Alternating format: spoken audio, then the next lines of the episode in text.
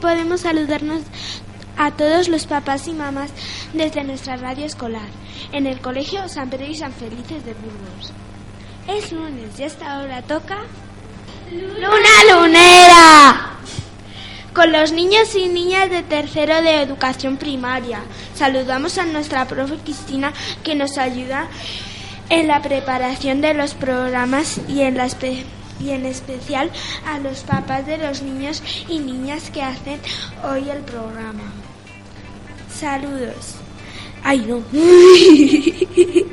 Soy Andrea y saludo de nuestra radio escolar.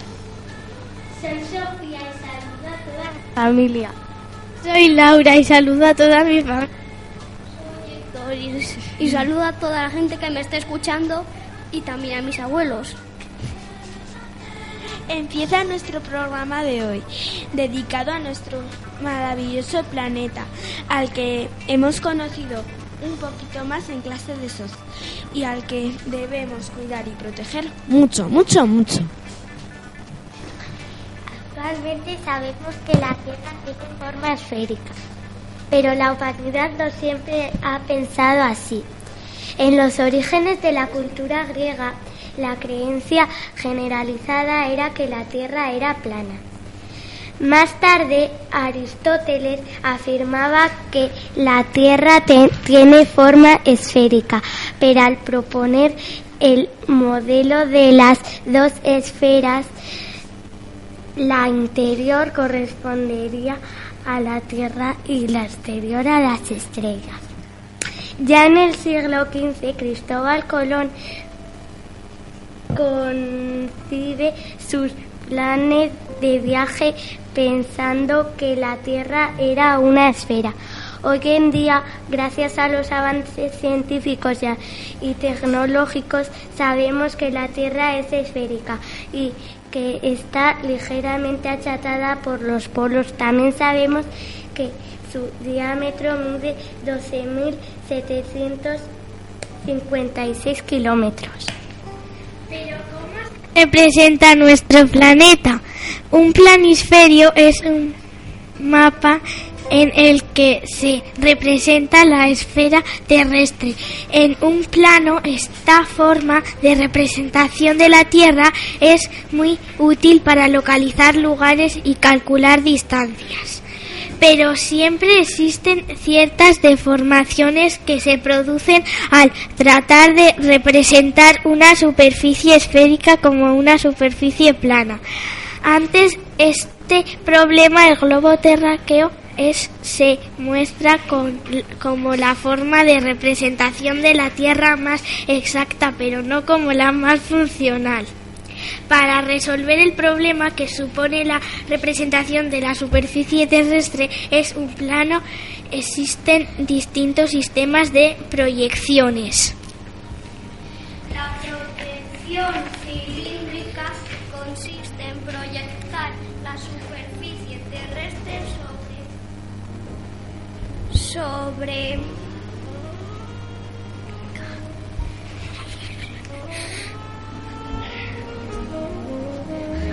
proyección cilíndrica consiste en proyectar la superficie terrestre sobre un cilindro.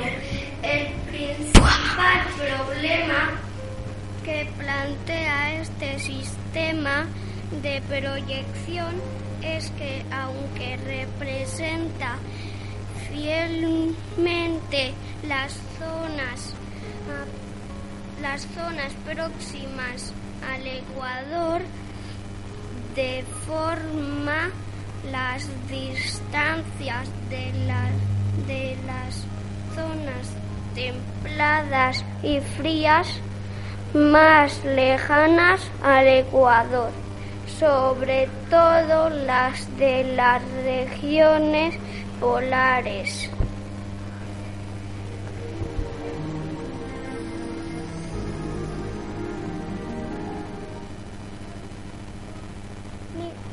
Cónica consiste en proyectar la superficie terrestre, terrestre sobre un cono cuyo vértice está situado en la línea que une los dos polos. Este sistema de,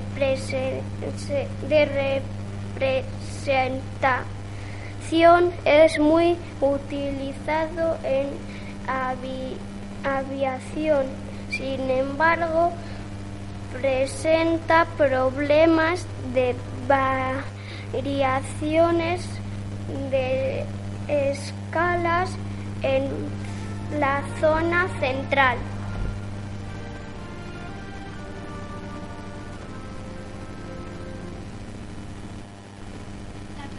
Plana consiste en proyectar una parte de la Tierra en un, en un plano. En este sistema de representación las direcciones en el terreno a la zona central son correctas, pero se distorsionan en los polos. ¿Y qué son esas líneas que hay en un globo terráqueo? Y en los mapas, en los mapas hay dibujadas unas líneas imaginarias que nos ayudan a orientarnos. Para localizar lugares con exactitud en el globo terráqueo utilizamos como referentes unas líneas imaginarias trazadas sobre la superficie de la Tierra. Los paralelos y los meridianos. La principal de estas líneas de referencia es el Ecuador. El Ecuador es una línea imaginaria que rodea a la Tierra y que está situada a la misma distancia del polo norte que del polo sur. El Ecuador divide la Tierra en dos mitades, iguales o hemisferios, el hemisferio norte y el hemisferio sur. Los paralelos son circunferencias equidistantes paralelas al Ecuador el Ecuador es considerado el paralelo cero, latitud cero grados. El polo norte está situado en el paralelo 90 grados norte y el polo sur en el paralelo 90 grados sur. A partir de los paralelos obtenemos la latitud, es decir, el número de grados hacia el norte o hacia el sur a partir del ecuador.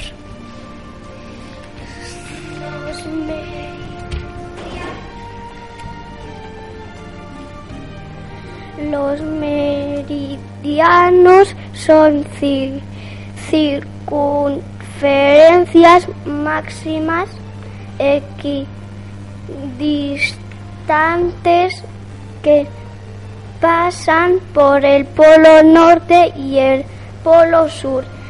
El, el meridiano cero recibe el nombre de meridiano de Greenwich que pasa por España.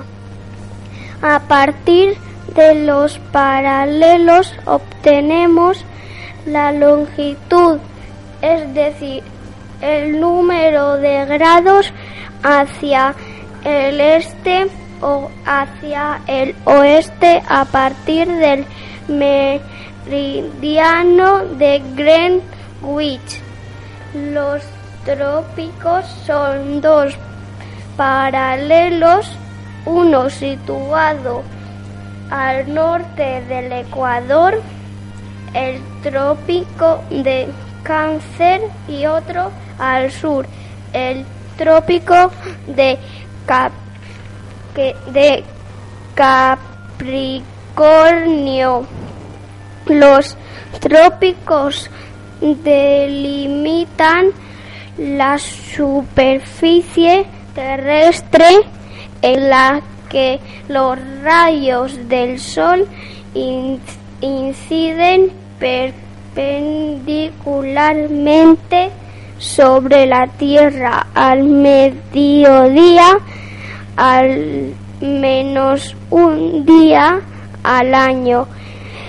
En el trópico de Cáncer, este día es el día del solsticio de verano 22 de junio y en el trópico de Capricornio el día del solsticio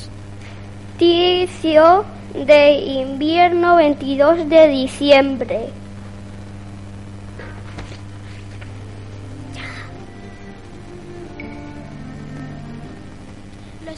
Planisferios son mapas que representan toda la superficie del planeta, pero en muchas ocasiones necesitamos utilizar mapas de, de países o ciudades o mapas para resaltar otros aspectos distintos del geográfico. Algunos de los algunos de los tipos de mapas más utilizados son mapa físico, representa la forma geográfica del terreno y su superficie. Mapa político, muestra la división del terreno en países y provincias resaltado en sus, sus capitales y poblaciones. Muestra información sobre un tema en, con, en concreto. Por ejemplo, mapa climático muestra la distribución climática de una zona, precisando datos de precipitaciones, temperaturas, viento, etcétera. Mapa económico representa las principales actividades económicas de una zona. ¿Cómo interpretar un mapa? Para interpretar adecuadamente los mapas debemos conceder los símbolos que aparecen en ellos. Estos símbolos son escala, que nos indica la proporción que hay entre las distancias medias en un mapa y en la realidad que representan la rosa de los vientos es un símbolo, un símbolo que nos indica la situación de los puntos cardinales.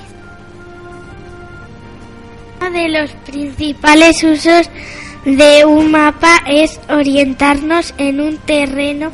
Uno de los sistemas de orientación más utilizados por el hombre a lo largo de la historia ha sido la utilización de un mapa y una brújula. Una brújula es una aguja imantada que gira libremente sobre un eje y que apunta siempre al norte magnético de la Tierra por convención del norte siempre se sitúa en la parte superior de los mapas, norte geográfico. Para interpretar bien un mapa hay que poner su parte superior indicando al punto que señala la brújula, es decir, el norte magnético. La brújula es muy utilizada en senderismo y en transportes como barcos o aviones. Actualmente los sistemas de orientación por satélite han desplazado a la brújula. o sistema de posicionamiento global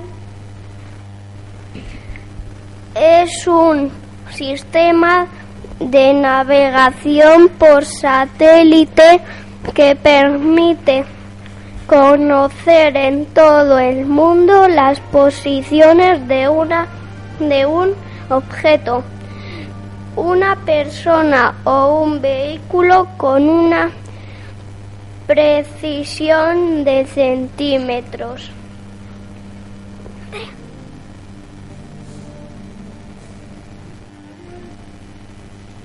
La Tierra vista desde el espacio. Los satélites artificiales son naves que giran en el espacio alrededor de la Tierra y que envían información sobre el tiempo, las, las mareas, la vegetación, etc. Los satélites artificiales envían fotografías de la Tierra y a partir de ellas se hacen globos terráqueos y mapas mundi. La, la Tierra tiene forma de esfera y la mejor forma de representarla es mediante un globo terráqueo. Una esfera que representa a la Tierra con mucha exactitud. En un globo terráqueo podemos ver las siguientes, los siguientes elementos, los polos y el ecuador. El ecuador divide el, polo el globo terráqueo en dos mitades, llamadas hemisferios, el hemisferio norte y el hemisferio sur. Los mapas un mapa es un dibujo en el que se representa la superficie de la Tierra o una parte de ella. El planisferio o mapa mundi es un mapa que representa toda la superficie de la Tierra. En él se distinguen los continentes y los océanos. Los continentes los continentes. Actualmente los planisferios digitales basados en fotografías de satélite nos permiten conocer el contorno exacto de los continentes. Los continentes son los grandes trozos de tierra firme. Los continentes son seis. Europa, Asia, África, América, Oceanía y la Antártida.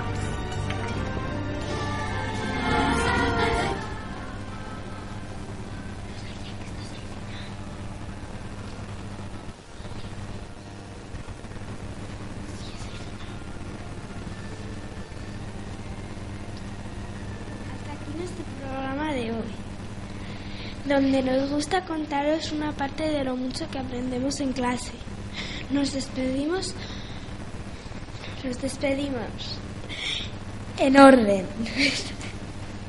bueno, soy Andrea y eh, me soy Andrea Santa María y me ha gustado mucho. Y, y siempre la acabo con una sonrisa. Gracias. Yo soy Sofía y me despido. Y quiero dar un beso a mi familia. Eh, soy Laura y me despido de todos con una sonrisa. Hola, soy Héctor Briones Eizaguirre y, y le doy un saludo a mi familia, o sea, un adiós, a mi familia, a mis abuelos, a mi hermana y a todos los que me rodean. Solo nos queda despedirnos hasta otro lunes. ¡Lulera!